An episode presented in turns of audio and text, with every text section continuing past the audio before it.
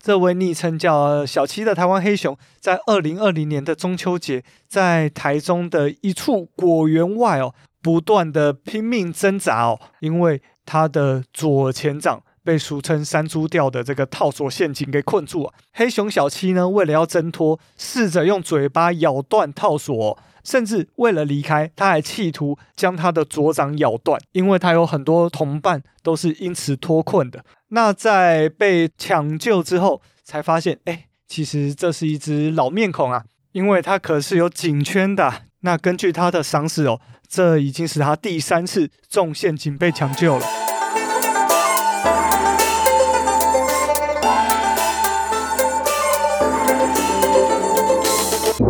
欢迎回到天下第一台，我是噗咕鸟。天下第一台是个历史、时事、政治型的节目，为您介绍各种世界上的第一，特别是台湾的第一。那今天呢，哈、非常的特别啊！我今天要一口气介绍台湾的五个第一，分别是台湾曾经最著名的动物——台湾梅花鹿；台湾最大型的动物——台湾黑熊；台湾最传奇的动物——台湾云豹。台湾现存唯一的原生猫科动物台湾石虎，和台湾已经灭绝的鹿科动物台湾獐。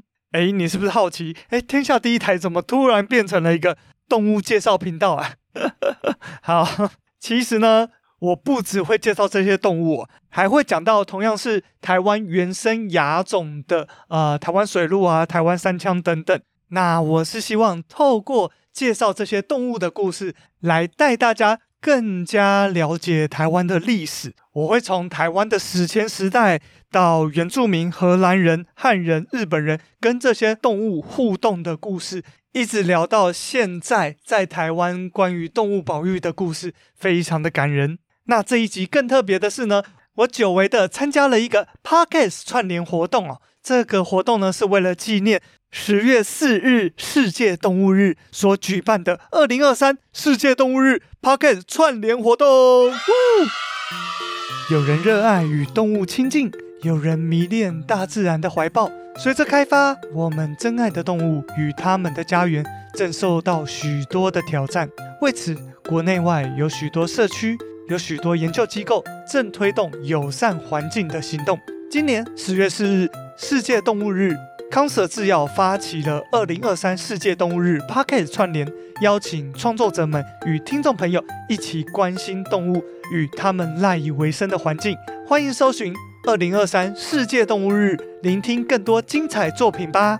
没错，这次的活动呢，其实有十九组的 Podcaster 串联，让我用最快的速度来讲一下，他们分别是康蛇制药、小沙发时光、耳朵旅行社、故事坚果塔。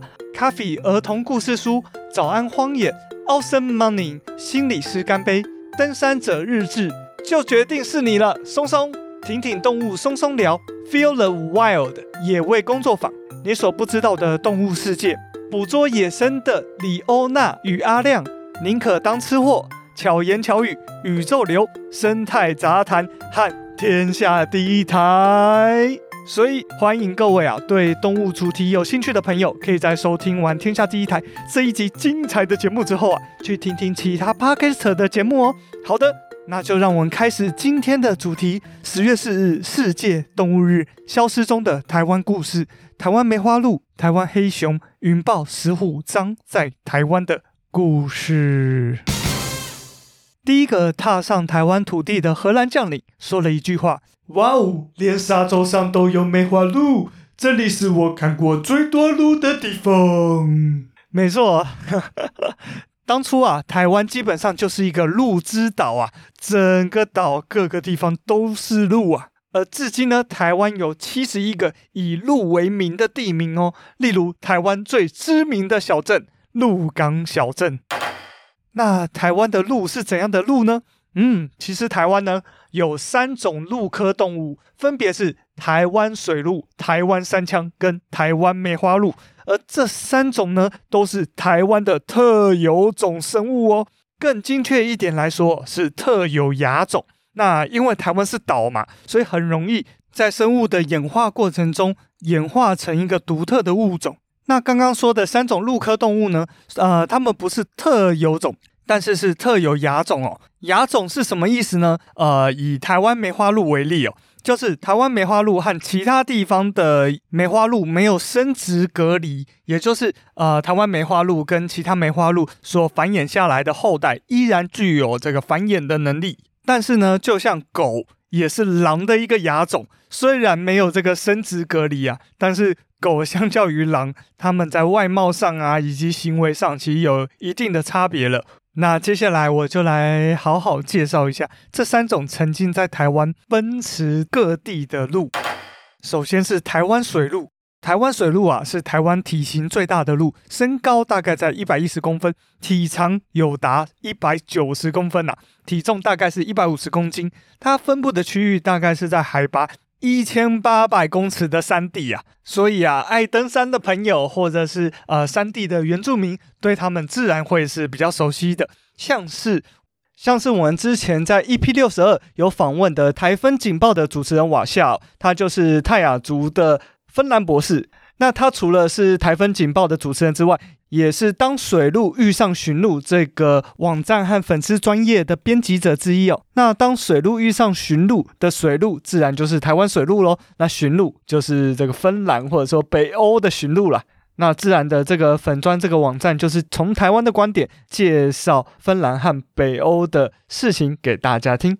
那连接我放在资讯栏哦。接下来是台湾三枪哦。它是台湾体型最小的鹿科动物，身高才三十五公分，体长六十公分，体重大概只有六公斤，所以它是一个这个双掌可以直接抓起的一个动物。大概生活在海拔五百公尺的山区哦，在台湾数量其实不少。那我记得我在改建前的新竹动物园哦，当时是直接在这个门口投币就可以进去的，那一进去就可以看到这个。在你身边逃窜的三枪哦，就他三枪其实没有关起来，他就是直接放出来跟人一起在这个步道上就是走来走去。但是因为三枪其实蛮怕人的，所以他看到人就会躲开。那后来好像就没有了。那不知道是呃有人欺负三枪，还是三枪欺负人了？那我相信是前者了。好，总之就是三枪就是这样一个对人类来说没什么危害的动物，真的是蛮可爱的一个动物。接着呢，就是台湾梅花鹿啦。那台湾梅花鹿身高大概九十公分，体长一百五十公分，体重大概六十公斤。它生活在呢海拔两百公尺以下的平地或丘陵哦。那因为梅花鹿生活的环境跟人高度重叠啊，所以这也成为了梅花鹿它们啊灭亡的原因。嘿，你没听错，梅花鹿灭亡了啊。这个故事呢，可以从荷兰殖民之前。开始讲起哦，嗯，当时荷兰还没有到台湾建立根据地之前呢，荷兰的商人就已经跟台湾的原住民取得了台湾梅花鹿的鹿皮，再转卖给处于战国时期盛产武士的日本。那因为日本武士哦，其实很需要这个坚韧的鹿皮当做他们盔甲的内里哦，所以对鹿皮的需求非常非常的高。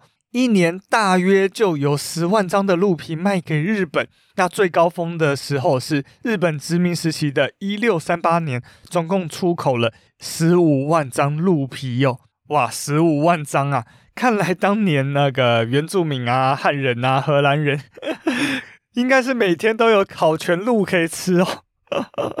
那不然就是呃做成鹿肉干拿去卖哦。因为像西拉雅族的传统美食之一就有鹿肉干哦，那鹿呢，还有鹿茸啊、鹿鞭啊，可以去卖给中国。总之，鹿就是一个非常非常好的一个经济动物。那当时荷兰人要赚钱嘛，他就发现，哎，原住民抓鹿好像抓太慢了，于是呢，荷兰人就引进汉人来抓鹿，来帮荷兰人赚钱呐。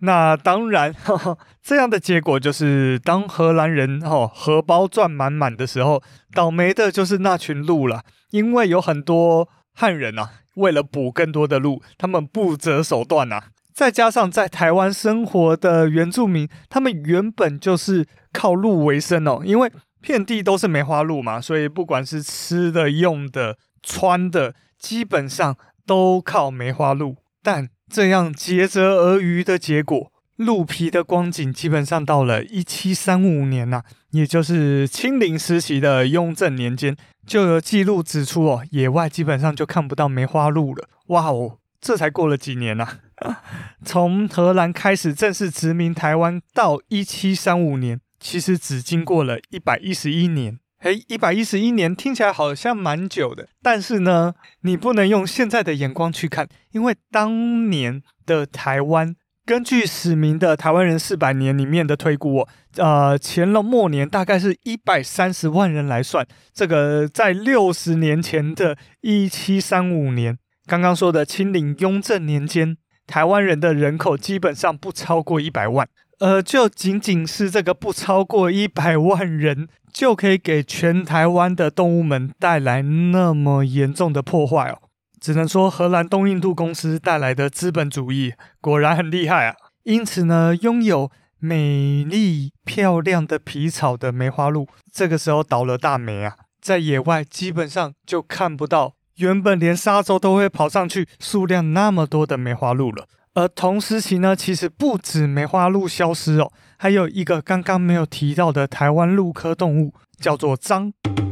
嘿，獐头鼠目的獐，就是左边一个犬字旁，右边一个文章的章，那个獐。嘿，獐是怎样的一个动物呢？哦，獐呢比山羌略大一点，那长相其实也差不多，但是它没有鹿角。虽然没有鹿角，但是与鹿角相对的是呢，它的犬齿非常的长。雄性的章哦，它上排的犬齿特别长，一路往下形成了两根弯弯的獠牙哦，所以在欧洲哦英语地区又称章为吸血鹿啊，因为它看起来就很像吸血鬼啊。那这也是章的最大的特点哦。那虽然獐哦有獠牙，但不代表它吃肉啊。这个獠牙呢，只是它用来跟其他獐打架，来争取这个。交配权食用的家伙啊，其实跟鹿角的状况没有差太多。那獐的原栖息地呢，其实就是中国的东部、朝鲜半岛跟台湾的沼泽湿地啊。根据台湾比较史前人类的遗迹来看哦，当时的原住民他们的食物除了稻米之外，他们的肉类来源大致百分之六十是梅花鹿，接着百分之二十是獐或者是山羌，也就是早期。好，獐其实也是蛮多的，多到也是早期的原住民他们主要的食物来源哦。那也大概就在同一时期哦，獐跟梅花鹿一起消失在台湾了。那可能是獐没有梅花鹿来得漂亮哦，所以在台湾的知名度很低。那但是呢，我一定要在这边特别点名一下，其实台湾也曾经有过吸血鹿啊。那因为台湾的章基本上已经彻底灭绝了，所以。其实也无法判断这个台湾章到底是不是特有亚种哦。那在中国的章呢，也已经是濒危物种了。但是呢，嗯，在韩国的章哦，还有七十万只啊，多到影响这个人类的生活。所以在韩国其实是有开放狩猎章的，就是同样是章哦，你活在韩国跟活在台湾真的是两样情啊。那同年代灭绝的，其实还有台湾狗獾哦。那狗就是哈巴狗的那个狗嘛。那獾呢，就是左边一个犬字旁，右边那一个喜欢的欢的左半边，也就是蜜獾的那个獾呐，平头哥蜜獾的獾。那狗獾长得有点像这个黄鼠狼或者是雪貂哦，所以大家有兴趣可以再 Google 一下。对，就是同时期也在台湾灭绝的动物啊。好，讲完张跟狗獾之后，再回来讲台湾梅花鹿。那时间来到了呃，国民政府来台湾之后的二十年，也就是一九六九年，最后一只人类记录下的野生梅花鹿在台东被猎捕之后，就再也没有人看过野生梅花鹿了。于是，在一九八三年呐、啊，政府那个时候，嗯，有志之士哦，开始推动这个啊、台湾梅花鹿复育研究计划。在一九八六年，台北市立圆山动物园哦，把二十二头圈养的梅花鹿送到了垦丁国家公园设顶复育区进行复育的计划。嘿，对哈、哦，当时的台北市立动物园在圆山哦，也就是现在花博公园那个位置哦。那他们在送出梅花鹿的同一年呢，就搬到了木栅。好，时间来到了一九九四年，梅花鹿复育的还算成功。于是开始野放梅花鹿，那这个野放呢，就相当成功了。成功到什么程度呢？好，以今年的状况来说，恒春半岛上面的野生梅花鹿就两千只。那在野外也可以看到成群的梅花鹿跑来跑去。结果呢，这些梅花鹿。给当地的农民啊，造成了很大的困扰哦，农作物被吃光光啊，啊，让这个二零一七年的时候，政府还特地颁布了梅花鹿农损补助要点啊。不过这个补助啊，其实有点杯水车薪啊。所以各位啊，如果去垦丁看附近的果园呐，在果园的外围都有五层至少两公尺高的网子哦，层层的把果园给围住啊，就是怕。有办法跳过两公尺障碍物的梅花鹿哦，可以不要进入到果园啊，影响这些农作物的生长啊，不然梅花鹿哦把这些农作物吃光光，农民就不用活了。那梅花鹿除了造成农损之外，其实也造成诶部分的生态浩劫哦。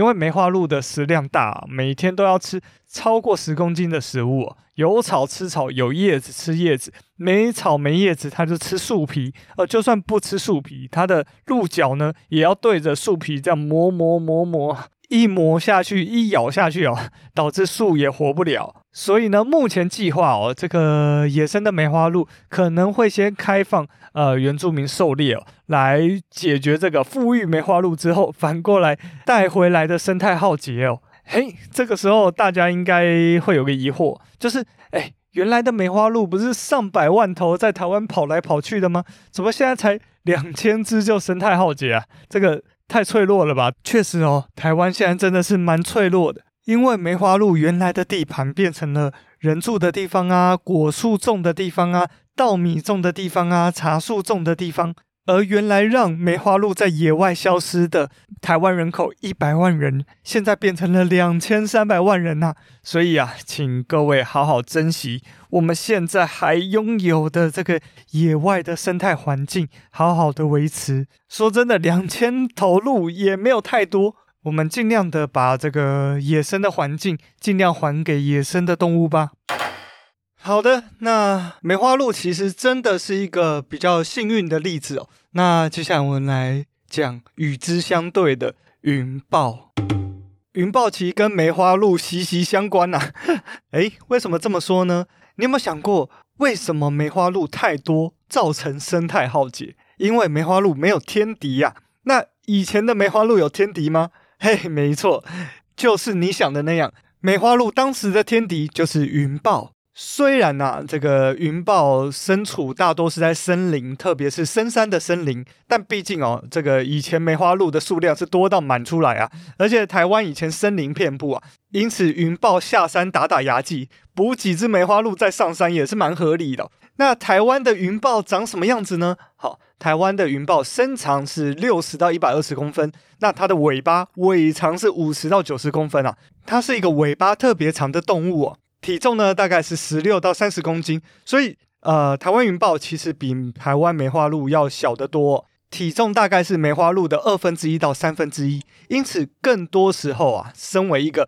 非常擅长爬树的肉食动物啊，云豹会吃的食物大多是像猕猴啊、松鼠啊、飞鼠啊，还有各种鸟类啊。那当然，山羌啊、山羊也会吃。那至于像是梅花鹿和水鹿，会更倾向于猎捕这个刚出生未成年的梅花鹿跟水鹿哦。那各位接下来的疑惑应该就是：诶，云豹为什么消失了？那云豹又是什么时候消失的呢？好，我们先来回答为什么消失了。那第一个当然就是食物来源严重的减少啊。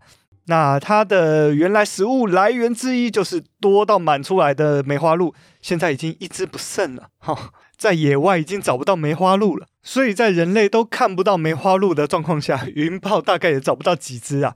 那好险呢，是云豹其实不只吃梅花鹿嘛，还有前面说到那些其他动物可以吃。那明明有其他的食物来源，那为什么云豹还会灭绝呢？这要说到第二个最重要的原因。第二个最重要的原因，当然就是栖息地严重的减少啊。云豹啊是住在森林，它是需要爬树。而汉人来台湾之后，汉人是怎么抓梅花鹿的呢？前面有说到，他无所不用其极嘛。所以汉人觉得这个原住民啊，拿弓箭去射梅花鹿啊，还要去追梅花鹿，这实在太慢了。汉人呢怎么做？他们直接放捕兽陷阱，然后接着做什么事情？他们烧森林。哇塞，这个烧森林这一招还真的是，我都不知道该怎么说了。好，总之呢，当时森林里的梅花鹿就赶快跑出来嘛，然后很多陷阱就抓到了很多的梅花鹿，所以。汉人在捕鹿的时候，基本上是以几十只甚至几百只为单位在抓。那接下来的代价就是，哇，栖息地一去不复返呐，森林就这样消失了。而栖息地跟食物来源本来就是一个动物生存最主要的基础，因此原来就不多的云豹，在日治时期就非常非常非常稀少了。那接下来让我们回答第二个问题吧，就是。云豹是什么时候消失的？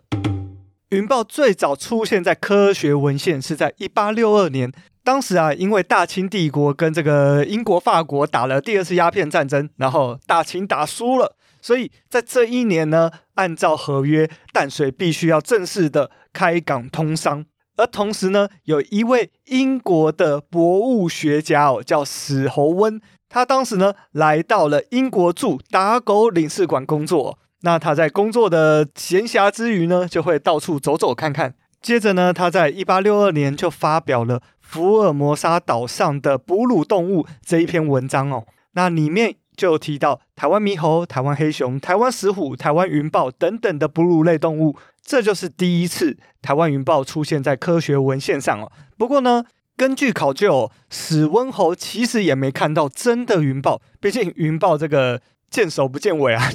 就算是当时的原住民，也不是每个人都看过云豹的，所以当时史温侯其实没有看到真的活的云豹，而是看到云豹的毛皮哦。再加上一直没有人真的抓到活的云豹，然后拍摄下来哦，因此一直有一个都市传说，就是台湾云豹其实根本就是一个幻想中的生物，它根本就不存在，那些毛皮根本就是假的，或者是从其他地方交易过来的。不是真的存在台湾云豹，那这样的言论当然就被许多专家学者呃出来反驳。那这些专家学者的最重要的理由就是，虽然云豹在日治时期就非常稀少，也没有活着的云豹照片或影像记录，但是云豹死掉之后，尸体做成的标本在日治时期就妥妥的放在当时的台湾总督府博物馆里头。也就是现在二八公园里面的台湾博物馆，没错，现在的台湾博物馆里面哦，可是有云豹的胚胎、幼年期、成年期，总共八个标本都被好好的收藏在里面哦，所以这个算是一个非常坚强的证据啊。再来呢，呃，其实云豹啊一直存在在原住民族的传说里面，而云豹的毛皮一直存在在原住民族的服饰里面。而云豹的牙齿则是存在在原住民族的头饰里面啊，尤其是卢凯族哦，他们的古调里面就提到云豹。卢凯族的族语称之为 Ligulao，好，大概是这样的发音哦。那云豹呢，其实不只是卢凯族好茶部落里的神兽，他们更是自称为云豹的传人呐、他们的部落也严禁猎杀云豹。如果有人真的不小心杀到，不但他的猎具从此要封印，不能使用，还要进行这个除秽净化的仪式，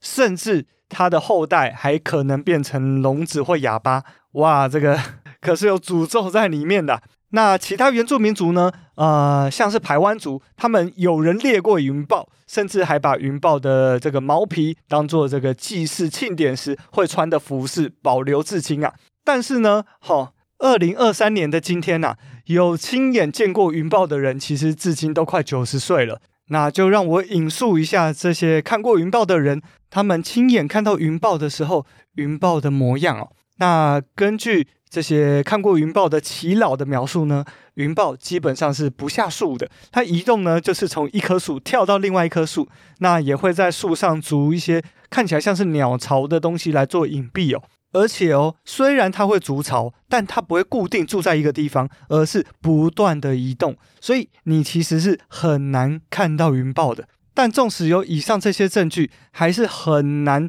让大家破除这个台湾云豹根本不存在的都市传说啊！所以在一九八七年呢，农委会当时就聘请了美国当时的猫科专家来台湾勘察哦。而接下来更积极的就是，在二零零一年，屏东科技大学的野生动物保育研究所和农委会合作，展开了十三年的寻找云豹计划。在最有可能出现云豹的南部大武山山区，还有中部啊、东部的山区，从海拔一百五十公尺到三千九十二公尺，整体涵盖一千平方公里的这个范围内，架设了四百个红外线热感应自动照相机来找云豹哦。但是，但是很可惜的就是，十三年过后啊，其实没有真的找到云豹，因此。呃，专家们就认为，就算真的还有云豹，那应该也不足以继续繁衍后代，而宣布云豹绝种。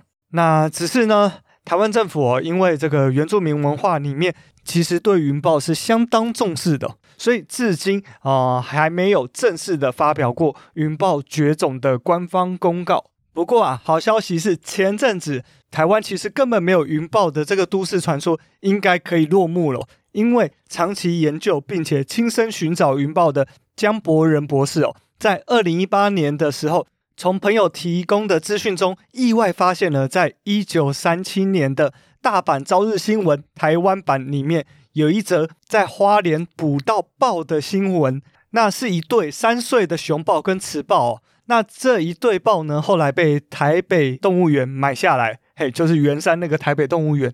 而后续在台湾《日日新报》里面还要找到一则其中一只云豹搭货车的时候 逃走的新闻呢、那接着呢，在一九四一年出版的《台北市动物园写真集》里面就有云豹的活体照片呐、只是因为是日文的资料，所以被尘封已久，没有被大家发现而已。所以啊，江伯仁博士哦绕了一圈，虽然没找到活的云豹，但是总算哦在历史的文献里。证实了云豹曾经在台湾的事实，所以现在回头想想啊，如果当初哦这个保育人员够谨慎一点哦，不要让这个运送过程中其中一只云豹逃走的话，搞不好台湾云豹的命运有可能就像台湾梅花鹿一样，呃，在重新培育之后也放回山林。但可惜啊，历史不能重来，那我们只能时时的警惕自己，对于。山林的保护，对于野外环境的保护，要时时保持警惕。而都讲到云豹了，我就想要再提一下，好，我们前面有提到的台湾唯一的野生猫科动物——台湾石虎哦。台湾石虎的体型其实跟家猫接近，所以第一时间哦，石虎很常被认为是猫。那台湾石虎其实虽然还没灭绝哦，但其实台湾石虎已经在消失中了。目前全台湾可能只剩不到五百只哦，而且时不时的就有石虎啊被路杀，就是被车撞，还有被流浪狗围捕致死的消息哦。所以这边要特别警告各位爱护流浪狗的朋友，你爱它们就带回家养，至少帮他们结扎哦，不然这些流浪宠物其实对台湾的原生种野生动物是非常非常大的危害。好的，那我们回到讨论云豹上面哦。那最近是二零一八年到二零一九年，都有人自称哦，目睹了台湾云豹。那希望他们是看到真的云豹啊。那当然，如果他看到的是很大只的石虎，那也很好。总之就是希望大家继续保护山林啊，让那些可能是真的云豹，或者是。目前还没灭绝的石虎能够继续繁衍下去，让台湾云豹不再是传说中的台湾生物，也让石虎在台湾可以好好的活下去。好，那最后呢，来讲跟云豹也是很有关系的台湾黑熊。为什么说云豹跟台湾黑熊有关呢？好，让我们从一则流传在鲁凯族、布农族和卑南族的故事讲起。豹和熊啊，是一对非常要好的朋友，常常一起玩。有一天呐、打了一个哈欠的豹跟熊说：“ 好无聊哦。”那熊就说：“ 哦，不然我们在彼此的身上画图，诶，你觉得好不好？”“好啊，好啊，好像很有趣耶！来画图，来画图。”因此呢，熊就先帮豹画图哦。熊很认真的在豹的身上画，画了一块又一块，像是云的斑点。漂亮的啊，就像是人类结婚时所披上的毛皮一样。哇哦，熊你超厉害的，怎么画的那么好啊？真的很好看呢。呃，那那那换你帮我画喽。嗯，你你也要画的很好看哦。没问题，包在我身上。你眼睛闭上。嗯，我要画的比你帮我画的还要好看。呃，好，好啊，那我闭上眼睛喽。好，熊呢，因为刚刚啊画的太累了，所以他就双手啊在胸前交叉打起了瞌睡。这个时候啊，豹心里在想：咦，熊睡着了耶？诶，那嗯，反正熊都睡着了，呵呵，我就来做个恶作剧好了。嘿嘿，这个时候啊。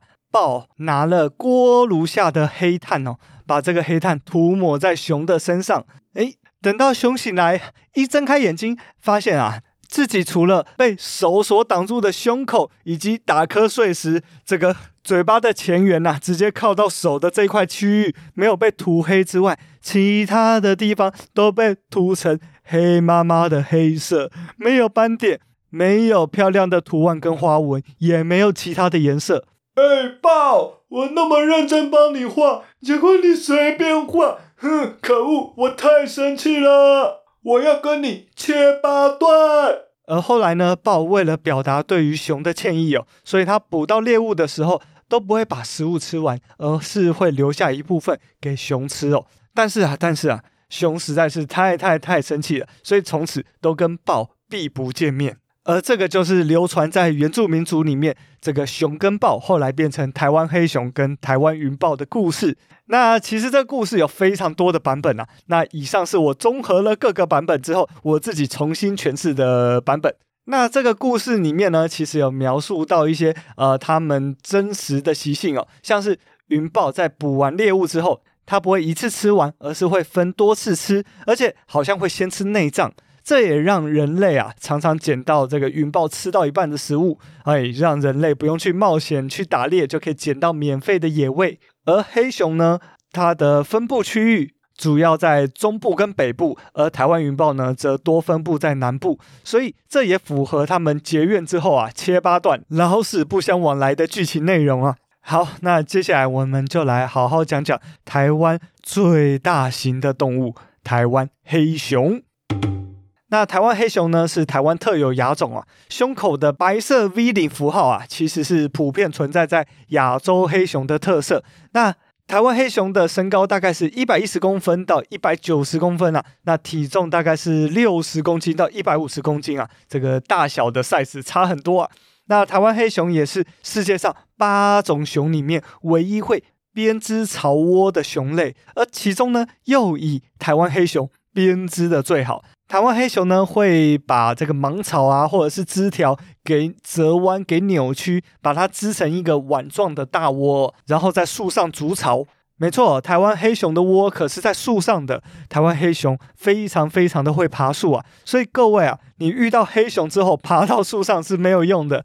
但是呢，其实你也不用太担心哦。基本上黑熊看到人啊，是会主动回避的，所以。如果你真的遇到了，基本上就是缓步安静的离开，可以解决绝大部分的问题。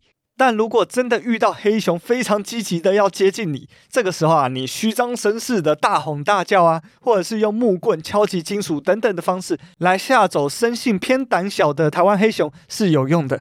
好，以上非常重要的科普资讯呢，分享给大家。而另外一个大家不用那么担心的。原因呢，是台湾黑熊虽然是食肉目的动物哦，但其实啊，它们吃的东西百分之八十哦都是植物性食物，所以各位遇到黑熊的时候，其实真的不用那么紧张。它最爱的东西呢，就是各式的坚果啊、蔬菜啊、水果啊，还有蜂蜜哦，这些都是黑熊爱不释手的东西。那我也必须承认哦，我是在最近做功课的时候才知道，小熊维尼爱吃蜂蜜。其实不是卡通里才会出现的剧情哦，真实的熊是真的爱吃蜂蜜的。那它其他吃的呢，可能就是鱼啊、虾、蟹啊、山羌啊、山猪啊、鸡啊等等小型的动物，或者是动物的小时候啊。意思就是呢，如果植物性的食物吃不够的时候，它才会花力气去猎捕动物啊，不然能躺着吃东西，干嘛要跑起来呢？不过呢，其实一只黑熊啊，它的活动范围非常大，它大概是五百平方公里哦，就相当于两个台北市的大小。而就是这样子，呃，有点呆萌可爱又不太吃肉的台湾黑熊，在二零零一年就被选为台湾最具代表性的野生动物哦。那接下来呢，包含这个二零一七年台北市大运，以及接下来的台北市吉祥物熊赞，就是台湾黑熊。那类似的例子还有高雄市吉祥物高雄熊，好、哦，台湾霸的最主要的动画角色黑皮，还有威航的吉祥物威熊，这些通通都是台湾黑熊啊。所以台湾人哦，对黑熊的感情是非常深的。而跟云豹一样哦，其实台湾的原住民不但没有捕猎黑熊的传统，相反的、哦，非常尊敬黑熊。不过一样的哦，随着这个森林面积的减少，黑熊的活动范围也接下来跟人呃有重叠到。那人类呢，通常是为了捕山猪啊，或者是防止山猪破坏他们的农作物啊，呃，其实设下蛮多的套索陷阱，例如山猪吊，或者是捕兽夹等等哦。但是呢，这些套索陷阱，这些捕兽夹可不会自己选择要抓什么动物啊，因此啊。台湾黑熊就成为了这些陷阱下的牺牲品。台湾黑熊啊，可是这些陷阱的常客，不但常常让他们断手断脚，甚至被呃陷阱缠到呃无法喝水、无法进食，呃死亡的例子所在多有啊。那更夸张的是，呃前阵子啊，还有被猎杀的黑熊被人类抱到呃摩托车上。这个三贴骑摩托车的影片啊，不禁啊让人觉得是否还有台湾人呃可能为了吃熊掌在猎捕台湾黑熊啊？那就是因为这些因素啊，让黑熊现在其实剩不到六百只哦。那接着我就想讲一只台湾黑熊的故事，来让我们了解啊目前黑熊的保育有多么的不简单。那这只台湾黑熊，它的昵称叫小七。好，这位昵称叫小七的台湾黑熊，在二零二零年的中秋节，在台中的一处果园外哦，不断的拼命挣扎哦。那为什么他要这样拼命挣扎呢？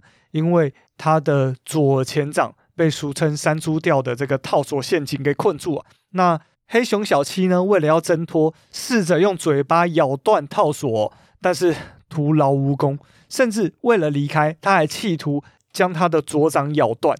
因为他有很多同伴都是因此脱困的。那在被特有生物保育中心的野生动物急救站的人员抢救之后，才发现，哎，其实这是一只老面孔啊，因为它可是有颈圈的，就是围绕它脖子上面有一圈这个卫星定位的颈圈呐、而它的编号是一六七一一，因为它尾数的七一一，哈，seven eleven，所以被昵称为小七。那根据他的伤势哦，这已经是他第三次中陷阱被抢救了。那他的右前肢呢，已经缺了一只手指；那左前肢呢，缺了四只手指啊。那他的牙齿崩坏啊，磨损的非常严重。那接下来呢，在呃，特有生物保育中心经过了一个月的兽医师积极治疗之后，小七才终于哦不用每天的喷药跟吃药了。接下来他才被放到一个活动空间比较大的这个大笼舍活动哦。那接着呢，保育人员要做的就是。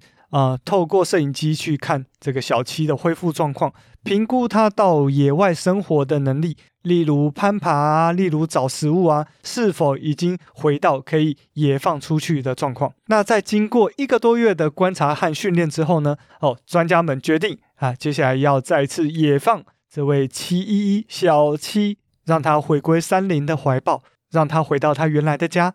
并且呢，哈，再一次绑上了卫星定位的项圈，好，继续追踪小七的行踪。